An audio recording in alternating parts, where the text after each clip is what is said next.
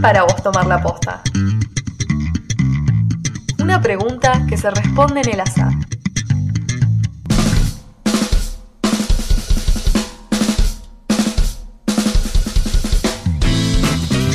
Te invitamos a acompañarnos en estos minutos de aire y que vos también formes parte. Somos Tomar la Posta, el programa de los y las jóvenes por la memoria.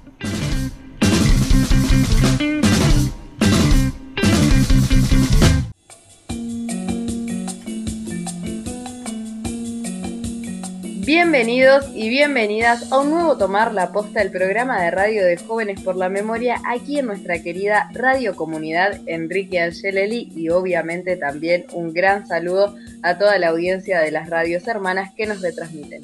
Mi nombre es Rocío Morales, hoy estoy un poco emocionada. Quiero confesar que comienzo este Tomar la Posta con muchísima emoción. No quiero gritar para no aturdir, ¿eh? pero, pero realmente estoy muy muy emocionada y ya se van a dar cuenta porque factor sorpresa de este programa.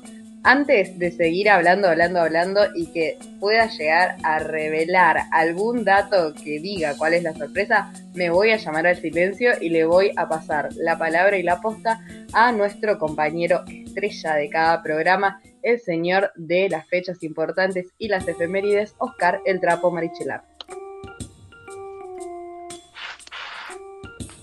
Comienzo con mi tradicional sonido mate, invitándolos a que nos acompañen este programa de Tomar la Posta mientras nos escuchan tomando mate. Y sí, realmente un programa eh, especial, un programa también con mucha información. Seguiremos contándoles qué está pasando en el juicio de la escuelita, contándoles también las efemérides de, este programa que, que, tocan a este tipo de fechas alrededor del programa. Y también vamos a hablar de muchas noticias de derechos humanos a lo largo y ancho de la Argentina y el mundo, pero Finalmente vamos a presentar al tercer integrante de esta mesa y retomando el plantel original de Tomar la Posta con ustedes, Santiago Serena. Buenas, buenas, ¿cómo andan? Bueno, muy feliz, muy contento de, volver a la radio con este tridente original. Eh, pero bueno, también saludamos a, a, nuestros compañeros y compañeras de Jóvenes por la Memoria, quienes hacen este programa y yo hoy estoy acá jugando un ratito. Eh, y a quienes nos escuchan también de Jóvenes por la Memoria cada semana. Eh, muy feliz de volver acá a la radio por un ratito y, también me, emociona mucho que después de casi cuatro años eh, de ese primer programa volvemos a este, esta mesa original. Él es como el capitán, ¿viste? Uno lo mete a la cancha, lo saca para darle un descansito a otro, así es Santi Arena necesitas un destornillador, Santi Arena tiene uno en su auto o en su bolsillo, necesitas cinta airadora, Santi tiene dos, necesitas una mesita, Santi tiene una, necesitas grabar un programa de radio y Santi está disponible. Así, por presidente, ¿no? Sí, ahí siempre, siempre atento a, a las necesidades. Pero bueno, es, una responsabilidad que no, me gusta asumir, pero bueno, ahí está. Aparte de recuperar la formación original, también el Buenas Buenas, que lo habíamos perdido durante tantos tantos programas, que era la presentación original de también de Tomar la Posta, que empezaba con tus Buenas Buenas. Y, bueno, ahora ha cambiado, igual mandamos un beso y un saludo, como vos decías, a los cumpas de Jóvenes por Memoria, especialmente a los cumpas que nos acompañan en el programa, como Dani, como Male, como Nico, como Malén también, que sabe estar dando vueltas por ahí. Así que le mandamos un beso grande y les agradecemos por su colaboración y por todo lo que hacen por el programa, pero este programa con los originales tiene otro sabor. Y aprovechamos para mandarle también un saludo, yo creo que debe estar re contenta escuchando la voz de Santi, a Gloria, a Pedrito y a Magín, los compañeros de Radio Comunidad, Enrique Angeler y nuestra casita, y aprovecho también y le mando un saludo a los compañeros de La Riera, en Chosmalal, allá en el norte, a los compañeros de Radio Pocahullo, y la FMC en el sur de la provincia de Neuquén, a los compañeros de Las Casandras y de Los Navegantes acá en Neuquén, y también un beso muy muy grande a los compañeros de Encuentro en Viedma, y aprovecho ya nombro todas las eh, eh, radios que retransmiten nuestro programa, y también como siempre lo decimos, nos pueden encontrar en Google Podcast, en Anchor y en Spotify, como Tomar la Posta, nos encuentran ahí, tanto los programas del año pasado, de este año, eh, ya estamos eh, en todos lados, así que imposible no escucharnos y que los dejo con mis compañeros. No sé qué querías contarnos, Ro, que yo justo te interrumpí. No, por favor. Solamente ahí de, de chusma, ya que estábamos como en una sección medio saludos y avisos pochocleros, quería decir que obviamente en esta oportunidad no están poniendo la voz en este tomar la posta el resto de nuestro equipo de laburo cotidiano y habitual, pero que obviamente estuvieron trabajando en toda la producción y la preparación de este programa, así que obviamente que estamos agradecidos y agradecidas con ellas. Y además, de paso, cañazo, mandarle saludos a todos los compas de Jóvenes por la Memoria, que estuvimos medio ahí de encuentros, reunión, mini festejitos, porque anduvimos medio de cumpleaños también en el grupo, así que con distancia, con un mate cada uno y todo eso, pudimos encontrarnos y abrazarnos, o abrazarnos en realidad no, pero bueno, compartir y conversar un ratito y también... Eh, mandar un saludo muy grande porque bueno, venimos así como de esta cuestión cumpleaños, saludos, etcétera, etcétera, etcétera, a eh, un querido compañero que de vez en cuando nos escucha desde lejos, pero me comprometí a saludar, así que voy a hacerlo. Nuestro querido compañero Mauro Cejas desde Buenos Aires, un gran abrazo también para él y un feliz cumpleaños. Un saludo, em, ¿Qué más? ¡Ay, es verdad, Santi, lo conoces! El cumpleaños Maurito. Sí, se merece un resaluda. Así que bueno, ahí estamos. Eh, como decías, trapo muchísima información. Ya dijiste por todos los medios por donde nos, por donde nos pueden escuchar. Y otra cosa que no quiero dejar de mencionar, pero que le voy a dar eh, ahí la palabra a nuestro presidente que hoy nos acompaña, también para que escuchen su voz, porque yo hablo siempre recarnazo un montón de rato, que eh, nos diga cómo pueden contactarse con nosotros.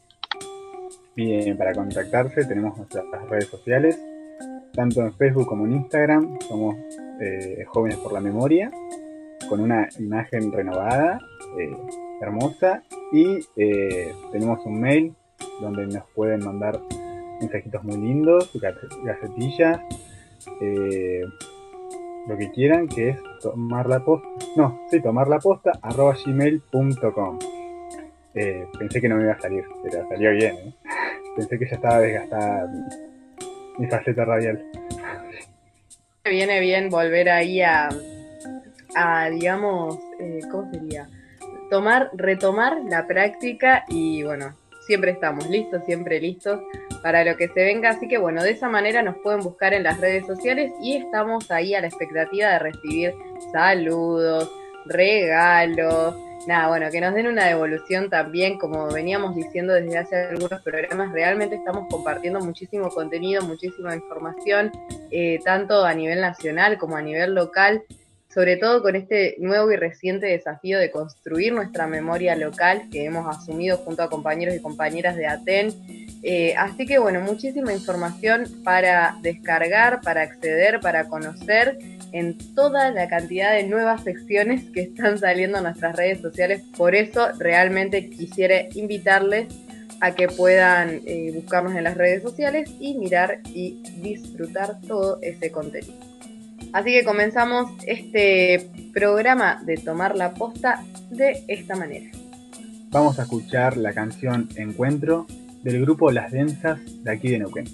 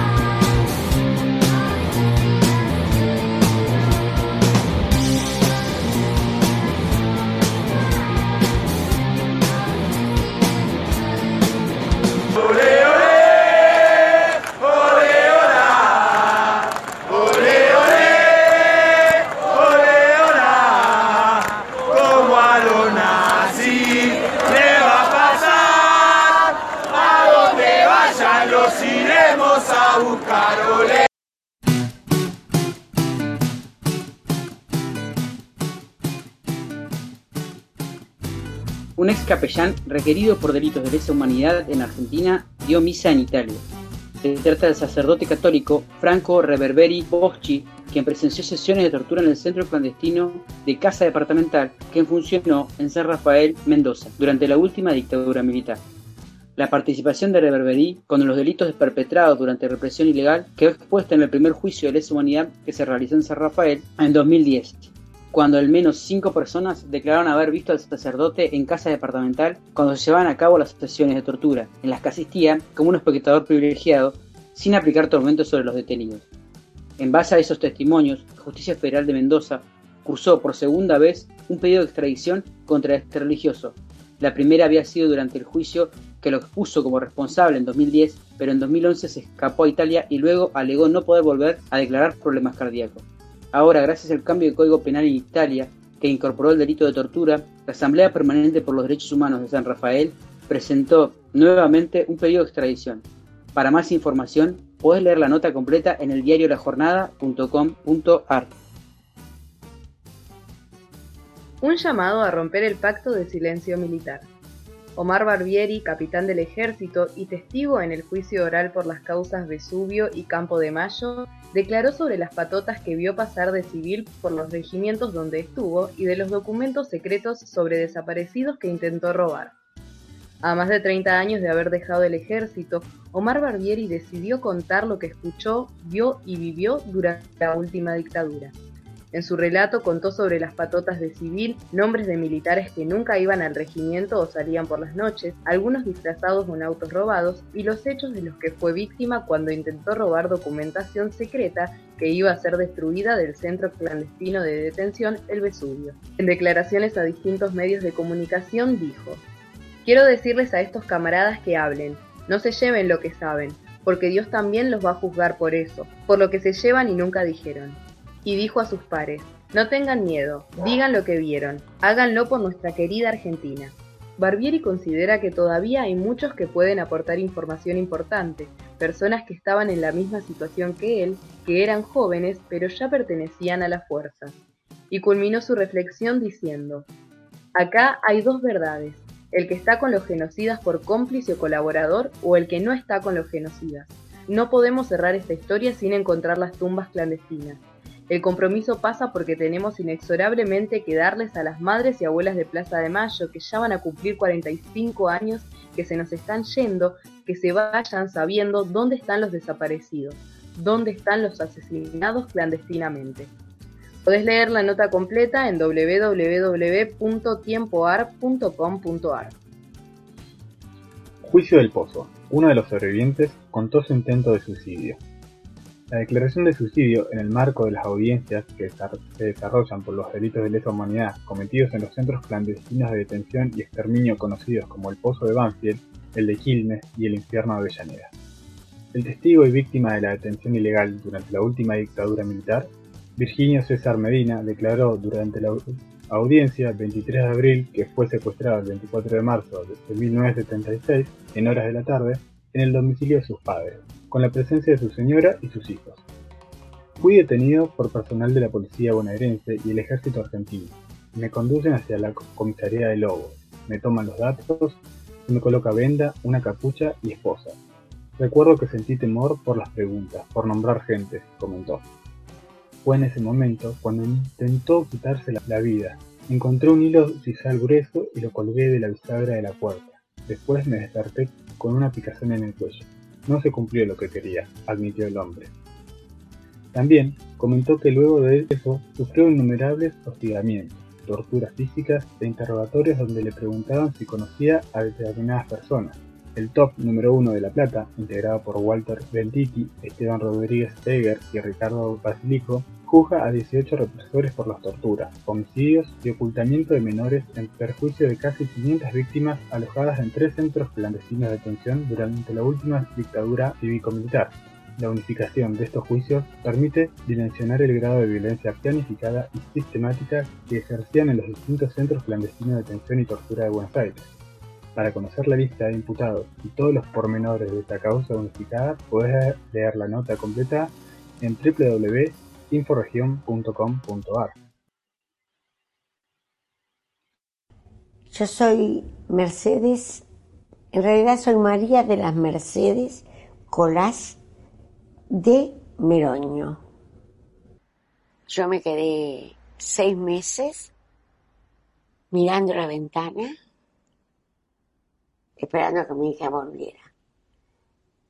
Y si salíamos los dos cuando íbamos a la plaza a cualquier lado, dejábamos una nota a donde estábamos porque siempre esperábamos que volviera. Es muy difícil vivir todo eso. Lo único que me acuerdo que cuando se van las palabras que dije otra vez el fascismo, no. De eso sí me acuerdo. Siempre pensé que la iba a ver aparecer, tenía un portón de verjas de hierro, que Alicia me decía, mami, acá estoy. Llegué. Y tenía una preocupación. En mi calle habían cambiado eh, el tránsito. Yo decía, hoy cuando llega Alicia, como si hubiera llegado en un coche, cosa de, tonterías que uno piensa, ¿no? Va a llegar Alicia y cómo, cómo va a llegar si estamos contramano. Vos fijate qué tonterías piensa uno, ¿no? Y te puedo asegurar que lo pensé muchas veces. Y fue mi marido el que me dijo de las madres, que me puso el pañuelo en la cabeza, y llegué a la plaza con él y me senté en un banco y una madre que nunca la vi ni nunca sé cómo se llamaba, nunca la pude ver después, porque entonces éramos muchas y no hablábamos demasiado entre nosotras, me dijo, ¿a vos quién te falta? Porque yo lloraba. Y yo le dije, mi hija estaba sentada en un banco. dije, che, acá no se viene a llorar, ¿eh? Acá se viene a luchar, así que levantate y vamos. Y así empecé a caminar. Y se lo agradezco toda la vida porque eso fue un cambio general en mí. En vez de ser una llorona, fui una luchadora. Y eso se lo debo a esas palabras que me dijo con tanta fuerza. Y esta madre que nunca supe ni cómo se llama.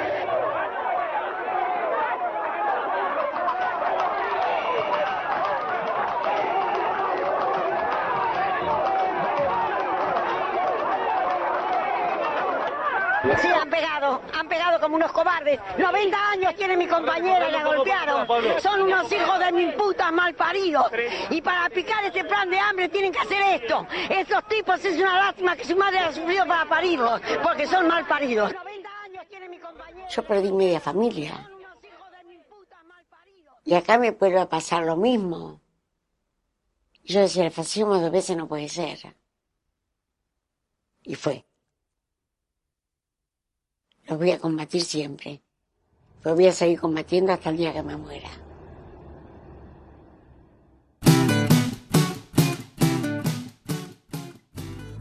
Bueno, y ahí escuchábamos la voz de Mercedes Colás de Moroño, Porota, una de las madres de Plaza de Mayo que lamentablemente nos abandonó con 25 años el 21 de abril de este año. Porota, quien fuera una militante política de las Madres de Plaza de Mayo y que contara su historia más de una vez de cómo llegó a militar en Madres, fue una perseguida política desde muy chica, cuando su padre, José María Copolás, albañil y militante anarcosindicalista, empezó a ser perseguido por la dictadura de Félix Uriburu en 1930. Se irían a vivir a España y allá durante lo que es la Guerra Civil Española. Su padre, activista por la Segunda República, fue fusilado en el pueblo de Tudela por grupos fascistas. Porota con, 11 años de edad sería rapada para identificarla como hija de, revolucionario y sería martirizada de, forma verbal y física por los integrantes de ese pueblo. Finalmente en el 39, con 14 años, volvería a la Argentina, porque continuaba amenazada de muerte en España. Durante su, su, vuelta a la Argentina conocerá a su esposo Francisco Meroño y el 4 de junio de 1946 nacería su única hija, Alicia Norma de Meroño. Finalmente, el 5 de enero del 78, cuando tenía 31 años, su hija Alicia fue secuestrada en la casa de la ciudad de Buenos Aires y desde entonces permanece desaparecida. luego de pasar mucho tiempo sufriendo y, pensando qué habrá pasado con su hija, se va a decidir ir a militar a la calle y cuenta la historia que nos contó en, la, en el audio. Queríamos recordar a esta madre de Plaza de Mayo, esta luchadora que nos acompaña y que nos ha acompañado hasta el día de hoy y que vamos a continuar su lucha en las calles de, toda la Argentina para, para saber qué sucedió con Alicia y con los 30.000 desaparecidos comenzó el tercer juicio a genocidas por la causa subzona 14 en Santa Rosa. La provincia de La Pampa asiste a un nuevo juicio por delitos de lesa humanidad, en esta oportunidad se juzgarán privaciones ilegítimas de libertad, tormentos, vejaciones y delitos, y delitos contra la integridad sexual cometidos en perjuicio de 196 personas en centros clandestinos de detención de la subzona 14 del Ejército entre 1975 y 1982. Los imputados de esta causa son Luis Enrique Baraldini, Néstor Greppi, Jorge Omar de Bartolo, Roberto Oscar Fiorucci, Carlos Roberto Reinart y Humberto Rifaldi. Las audiencias son virtuales y el Tribunal Oral Federal de Santa Rosa está integrado por Marco Javier Aguerrido, José Mario Triputi y Pablo Díaz Lacaba. Para más información te invitamos a revisar la página de laimposible.org. Bueno, de esta manera terminaba la sección de noticias de este programa y como siempre los invitamos a recorrer la página de los compañeros de lo imposible, la radio que funciona en el predio de la ex ESMA está llevada adelante por los compañeros de Hijos Capital Federal, la cual ellos publican el listado de juicios que se llevan a lo largo y ancho del país y las distintas formas de participar en el caso de que cada uno de estos tengan alguna forma de participar en plataformas virtuales. Estamos también en la web Búscanos en Spotify y Anchor como Tomar la Posta.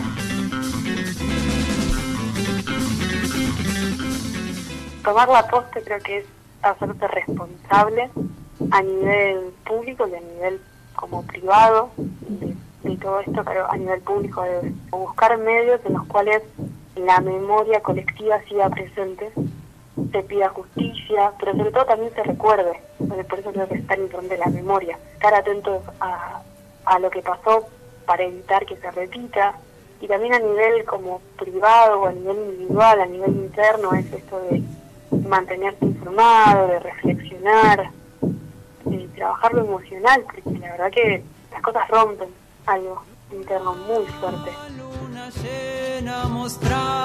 el cerro.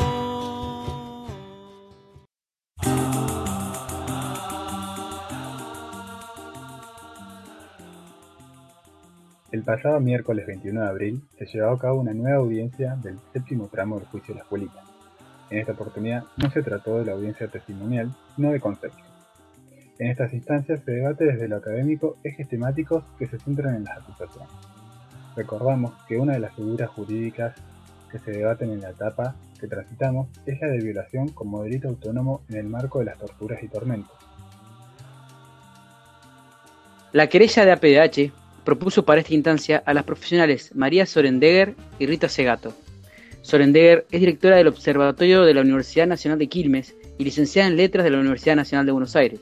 Rita Segato es escritora, antropóloga y activista feminista.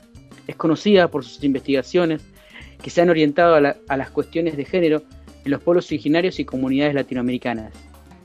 Ambas han sido testigos expertas en causas por delitos de lesa humanidad y violencia contra las mujeres en ese contexto.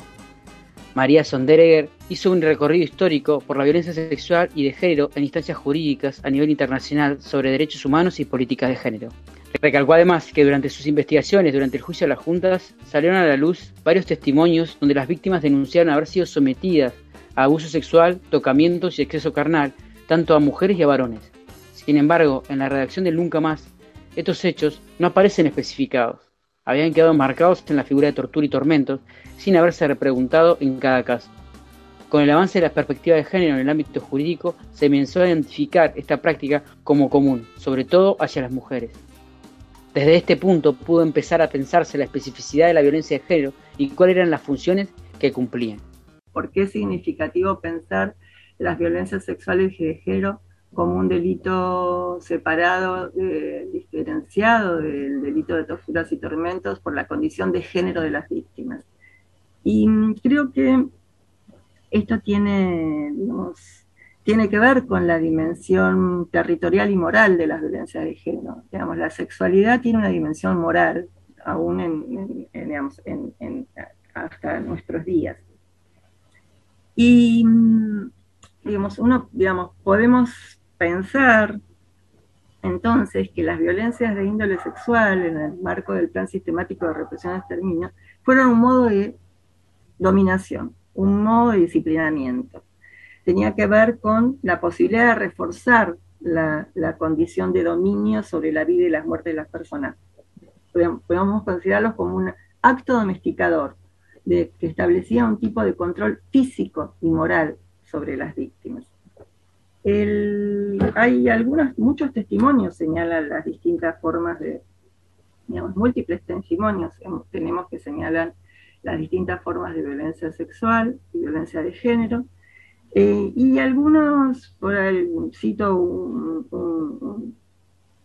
uno solo en este caso, que está referido por em, Pilar Calveiro, que es una sobreviviente del Centro Clandestino de Detención ex-ESMA, que publicó su libro en el año 1998 en editorial Coligüe, que se llama Poder y Desaparición, y Pilar Calveiro señala, en muchos campos, en particular en los que dependían de Fuerza Aérea de Policía, los interrogadores se valieron de todo tipo de abuso sexual, desde violaciones múltiples a hombres y mujeres, a veces hasta 20 veces consecutivas, así como vejámenes de todo tipo, combinados con los métodos ya mencionados de tortura, como la introducción en el ano y vagina de objetos metálicos y la posterior aplicación de descargas eléctricas a través de los mismos. En estos lugares también era frecuente que las compañeras le dieran a elegir entre la violación y la picada.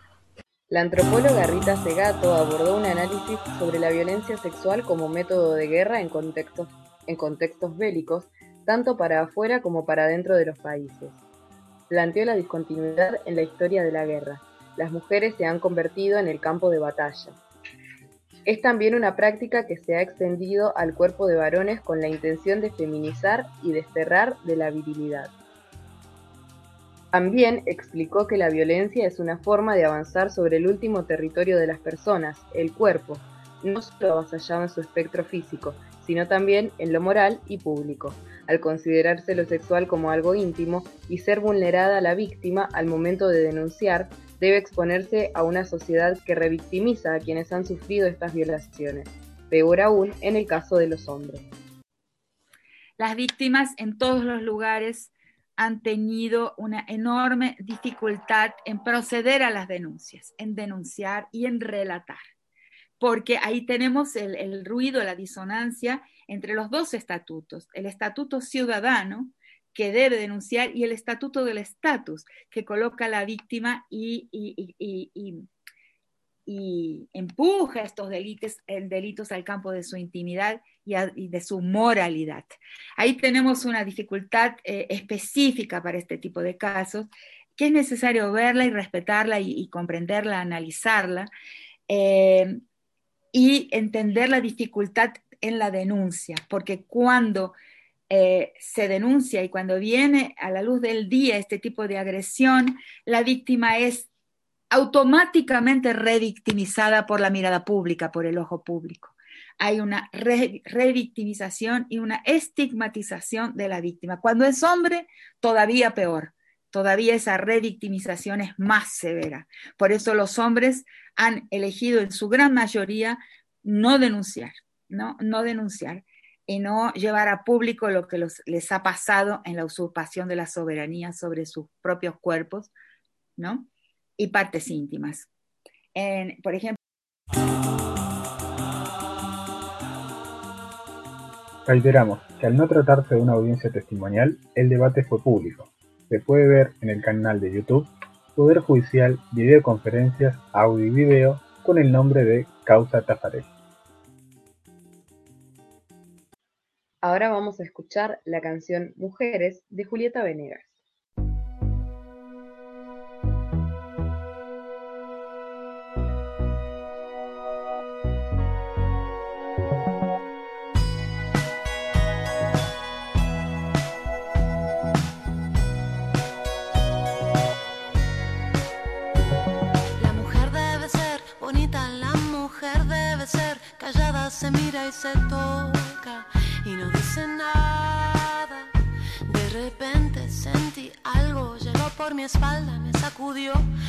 después.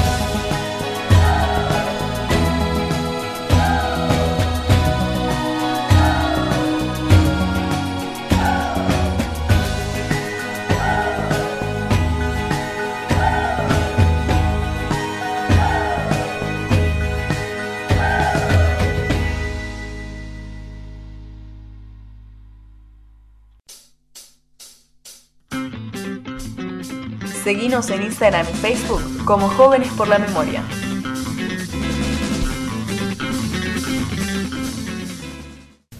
Quiero decirle que este tribunal le ha tocado defender los derechos humanos en la provincia de los derechos humanos.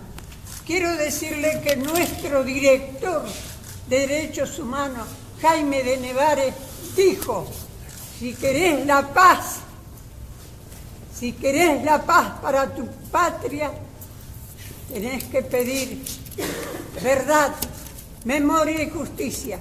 Que todavía, señores jueces, no sabemos las madres de Neuquén y Alto Valle qué es lo que ha pasado con los que faltan de nuestros hijos. Le pasamos el trapo al cajón de la memoria.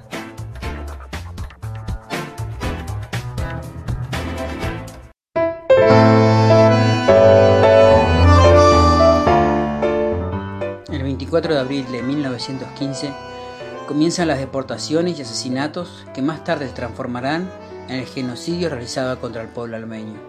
En 2007 se declarará el 24 de abril como el Día de Acción por la Tolerancia y el Respeto de los Pueblos, como forma de recordar el genocidio armenio y de evitar nuevas masacres contra cualquier pueblo en el mundo.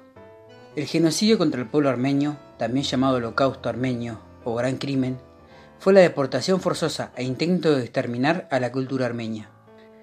Se calcula que entre un millón y medio y dos millones de civiles armenios fueron perseguidos y asesinados por el gobierno de los jóvenes turcos del Imperio Otomano entre 1915 y 1923.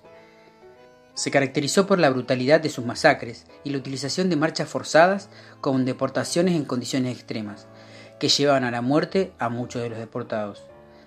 Durante este periodo, otros grupos étnicos cristianos también fueron masacrados por el Imperio Otomano, entre ellos los asirios y los griegos pónticos. Algunos historiadores consideran que estos actos forman parte de la misma política genocida. Como resultado directo del genocidio, alrededor del mundo se formaron comunidades de la diáspora armenia.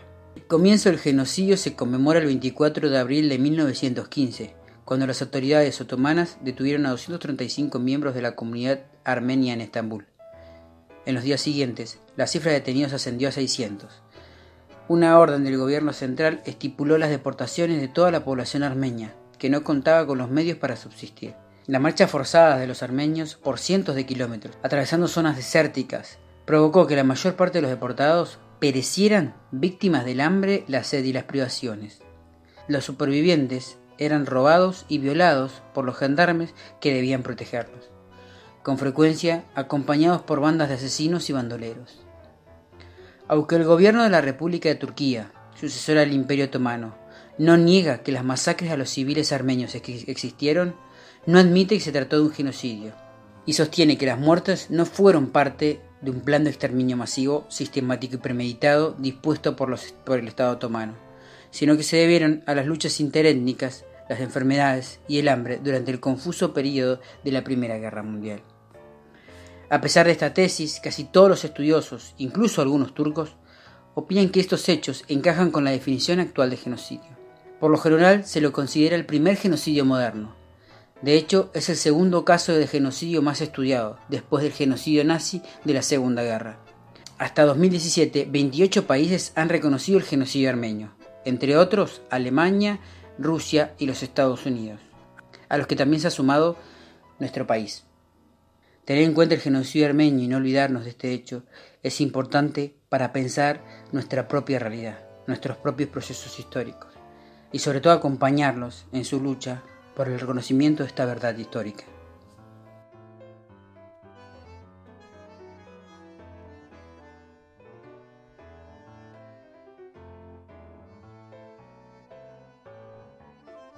El 25 de abril de 1995 el jefe del Estado Mayor del Ejército, Martín Balsa, haría una fuerte autocrítica en el programa Tiempo Nuevo sobre el papel de las Fuerzas Armadas en la violación de los derechos humanos durante la última dictadura militar.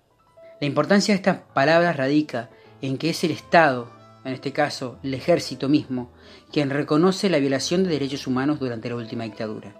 Sería el principio de la victoria para los organismos de derechos humanos y toda la lucha en favor de la memoria, la verdad y la justicia. Este es un primer paso en el reconocimiento de aquella verdad histórica que se irá construyendo con el paso del tiempo y que se irá sentando con los juicios a genocidas a partir del 2003. Vamos a escuchar las palabras del general Martín Balsa en aquel programa. El 25 de abril de 1995, el jefe del Estado Mayor del Ejército, Martín Balsa, haría una fuerte autocrítica en el programa Tiempo Nuevo, sobre el papel de las Fuerzas Armadas en la violación de los derechos humanos durante la última dictadura militar. La importancia de estas palabras radica en que es el Estado, en este caso el ejército mismo, quien reconoce la violación de derechos humanos durante la última dictadura. Sería el principio de la victoria para los organismos de derechos humanos y toda la lucha en favor de la memoria, la verdad y la justicia.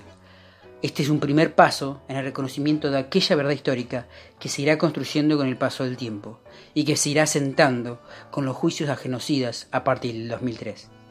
Vamos a escuchar las palabras del general Martín Balsa en aquel programa.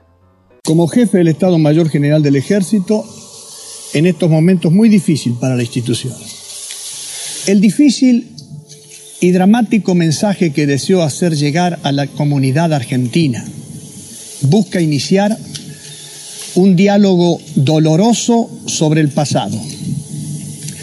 Un diálogo doloroso que nunca fue sostenido y que se agita como un fantasma sobre la conciencia colectiva, volviendo, como en estos días, irremediablemente de las sombras donde ocasionalmente se esconde.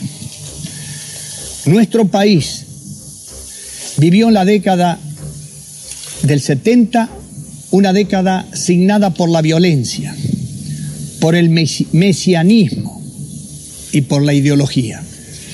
Nadie está obligado a cumplir una orden inmoral o que se aparte de las leyes y de los reglamentos militares.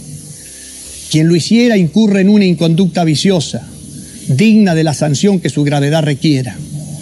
Sin eufemismos, digo claramente, delinque quien vulnera la Constitución Nacional, delinque quien imparte órdenes inmorales, delinque quien cumple órdenes inmorales, delinque quien para cumplir un fin que cree justo emplea medios injustos e inmorales. En estas horas cruciales para nuestra sociedad, quiero decirles como jefe del ejército que asegurando su continuidad histórica como institución de la nación, asumo nuestra parte de la responsabilidad de los errores en esta lucha entre argentinos que hoy nos vuelve a conmover. Asumo toda la responsabilidad del presente y toda la responsabilidad institucional del pasado.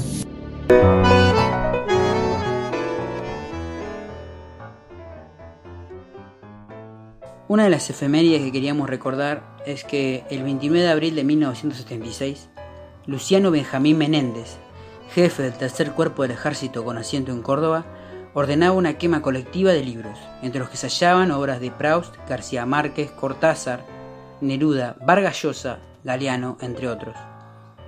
Lo hacía, según sus palabras, a fin de que no quede ninguna parte de estos libros, folletos y revistas, porque con este material se engañan nuestros hijos. Y agregaba, de la misma manera que destruimos por el fuego la documentación perniciosa que afecta el intelecto y nuestra manera de ser cristiana, serán destruidos los enemigos de la Argentina. Esta noticia va a ser cubierta por varios medios de prensa que fueron citados en el tercer cuerpo del ejército el 29 de abril aquellos periodistas de distintos medios de Córdoba llegan al Regimiento 14 de Infantería, situado justo al frente del despacho del general Luciano Benjamín Menéndez que tenía en los cuarteles de la calera. Ante su presencia y la del teniente coronel Gorleri, jefe del regimiento, los trabajadores de prensa verán cómo son centenares de libros quemados frente a sus ojos, en una inmensa fogata. Esta no va a ser la única quema de libros por parte de la dictadura, ni va a ser la última. También no es, la, no es la única dictadura en la historia del mundo que ha quemado libros. El nazismo lo hizo en su momento y otras dictaduras lo harán después. El conocimiento siempre fue perseguido. El conocimiento siempre fue entendido como pernicioso y como parte de algo que hay que afrontar y erradicar. El poder pensarnos más allá de nuestra realidad, abstraernos a través de la lectura, es algo que era muy peligroso para la dictadura y para todos los gobiernos dictatoriales. Por eso es importante recordar estos hechos y repudiarlos del más profundo de nuestro corazón. El conocimiento nos hace libres y el poder pensarnos más allá nos permite construir nuestros sueños.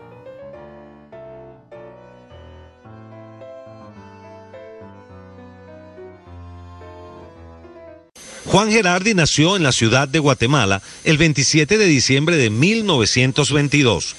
Dedicó su vida a las zonas rurales, con la gente humilde y los indígenas. En 1967, siendo electo obispo de la ciudad de Verapaz, decidió trabajar por las tribus originarias de la región. Impulsor de una de las primeras radios católicas y programas de educación y alfabetización, presenció durante la década de los 80 la lucha entre el ejército y la guerrilla. Monseñor Gerardi denunció el genocidio sistemático de catequistas e integrantes de las comunidades cristianas, casi todas mayas, sospechados de colaborar con la insurgencia. Solo para 1980 habían sido asesinados más de 44 sacerdotes. Ese año, Monseñor Gerardi viajó al Vaticano para informar sobre la difícil realidad guatemalteca. A su regreso, le negaron el ingreso al país y fue asilado finalmente en Costa Rica. Reconocido por su lucha a favor de los derechos humanos, culturales y a la vida centroamericana, impulsó el proyecto Recuperación de la Memoria Histórica Guatemala Nunca Más, donde se registraron más de 54 mil violaciones a los derechos humanos durante este conflicto armado. Dos días después de la presentación del informe, el 26 de abril de 1998, Monseñor Juan Gerardi fue asesinado en el garaje de la casa parroquial de la iglesia de San Sebastián por parte de una estructura de las fuerzas de seguridad del Estado. Gerardi entregó su vida para que los derechos de los olvidados, de los marginados, de las víctimas y de los sobrevivientes del conflicto armado interno fueran reconocidos.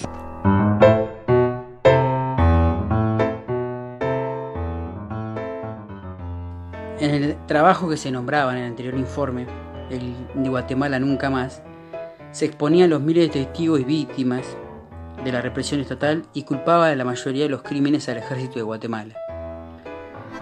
Estas violaciones a los derechos humanos, estas brutalidades, que según pruebas fehacientes incluían masacres, torturas, violaciones masivas, desapariciones forzadas, mutilaciones y otros crímenes, marcó un antes y un después en Guatemala.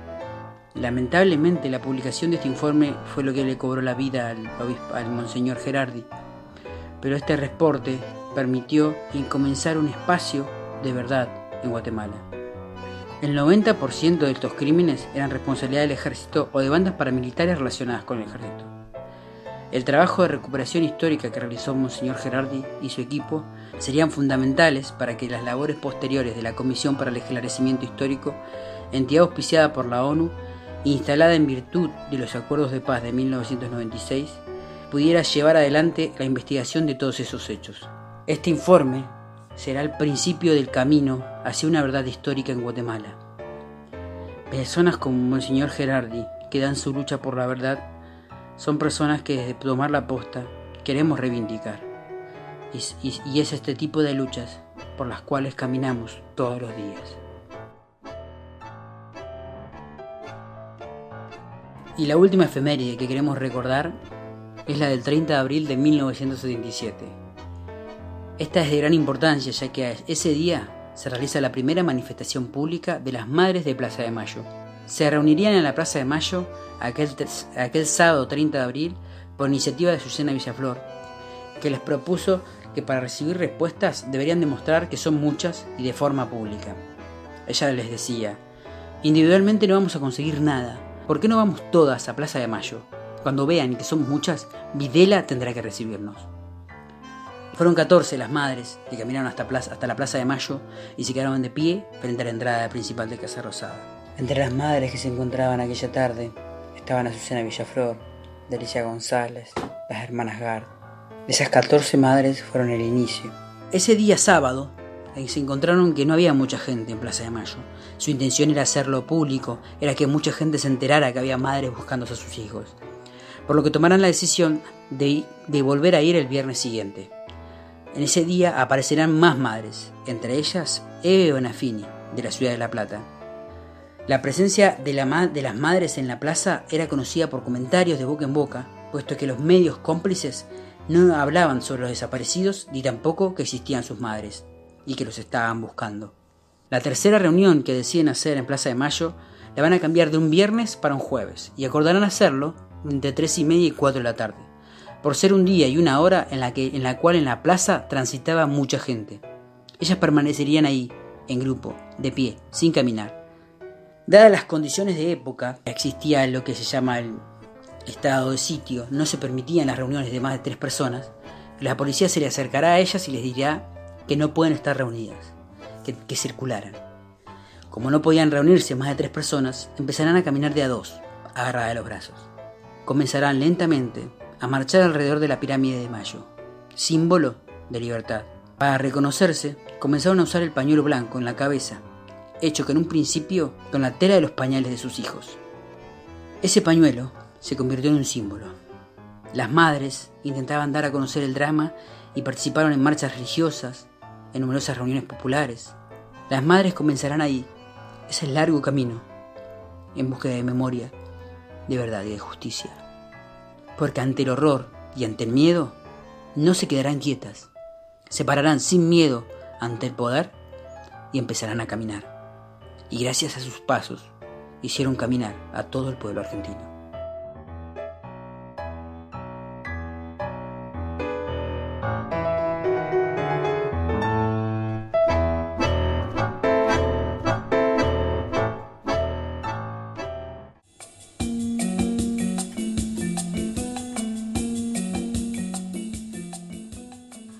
Y de esa manera esta sería la última de las efemérides. No sé si mis compañeros tienen alguna opinión sobre, o si quieren expresar algo sobre este aniversario de la primera marcha de las madres. Sí, creo que también nos da el pie para recordar a, a Beba Mujica, madre de Plaza de Mayo, filial Neuquén y Alto Valle, que formó parte de, esas 14 mujeres que estuvieron en esa ronda, la Plaza de Mayo. Eh, bueno, creo que, es lindo recordarla en, este día también. Sí, como, como decía Santi, también me acordaba de, de Beba, sobre todo por la actividad que estuvimos haciendo en la que era su, su casa, la casa de la que se llevaron a Susana Mujica el pasado 24 de marzo. Y bueno, realmente es como eh, importante y muy sentido reflexionar acerca de esta fecha porque es eh, en el momento en donde comenzó todo lo que vino después. Toda la historia, toda la resistencia, toda la lucha de nuestras madres de Plaza de Mayo y bueno, con las grandes referentes que tenemos acá, que son, que fueron Beba y que hoy siguen siendo también Inés y Lolín, eh, realmente bueno, es muy emotivo y es justamente lo que, parafraseando, ¿no? Eduardo Galeano dice que avanzaron aún caminando en círculos y que bueno, fueron eh, la cordura en tiempos de amnesia, de amnesia obligatoria. Así que realmente todo por, por celebrarles y por agradecerles a nuestras madres de Plaza de Mayo por este gran legado de lucha y organización que nos dejan. De esta manera termina la sección efemérides con esta opinión de mis compañeros, eh, agradeciéndoles también su aporte. Y bueno, ya también vamos terminando a poco el programa, ¿no? Antes que nada, recordarles nuestras redes sociales, nos pueden buscar tanto en Instagram como en Facebook como Jóvenes por la Memoria. Eh, en YouTube pueden buscarnos como Tomar la Posta y van a ver un montón de, trabajo realizado en estas últimas audiencias del juicio de la escuelita y otras, otras tantas notas y cosas que no nos entran en el programa de radio y que las subimos a YouTube. Y si no, nos pueden escribir a tomarlaposta.gmail.com para poder comunicarse con nosotros, pasarnos gacetillas, información cualquier cosa que quieran comunicarnos, nos podemos, nos podemos comunicar a través también del, correo electrónico. Bueno, yo aprovecho, me despido, le mando un beso grande a los compañeros Radio Comunidad de la casita y a todas las radios amigas y hermanas que nos retransmiten y que acompañan en esta noble tarea de la comunicación popular.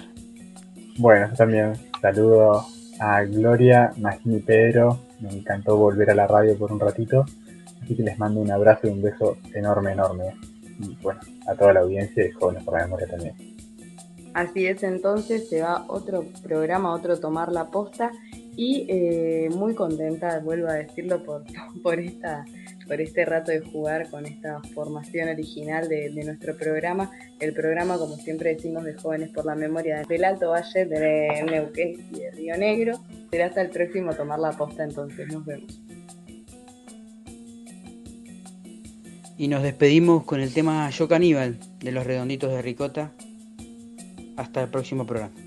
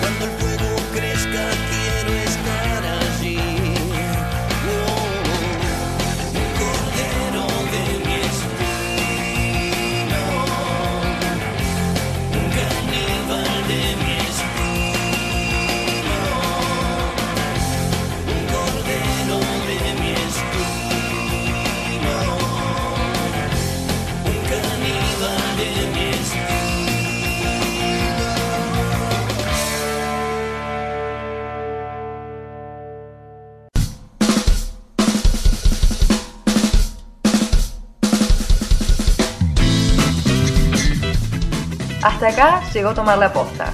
Gracias por acompañarnos. Podés buscar nuestros programas en Spotify y Anchor. Nos escuchamos la próxima.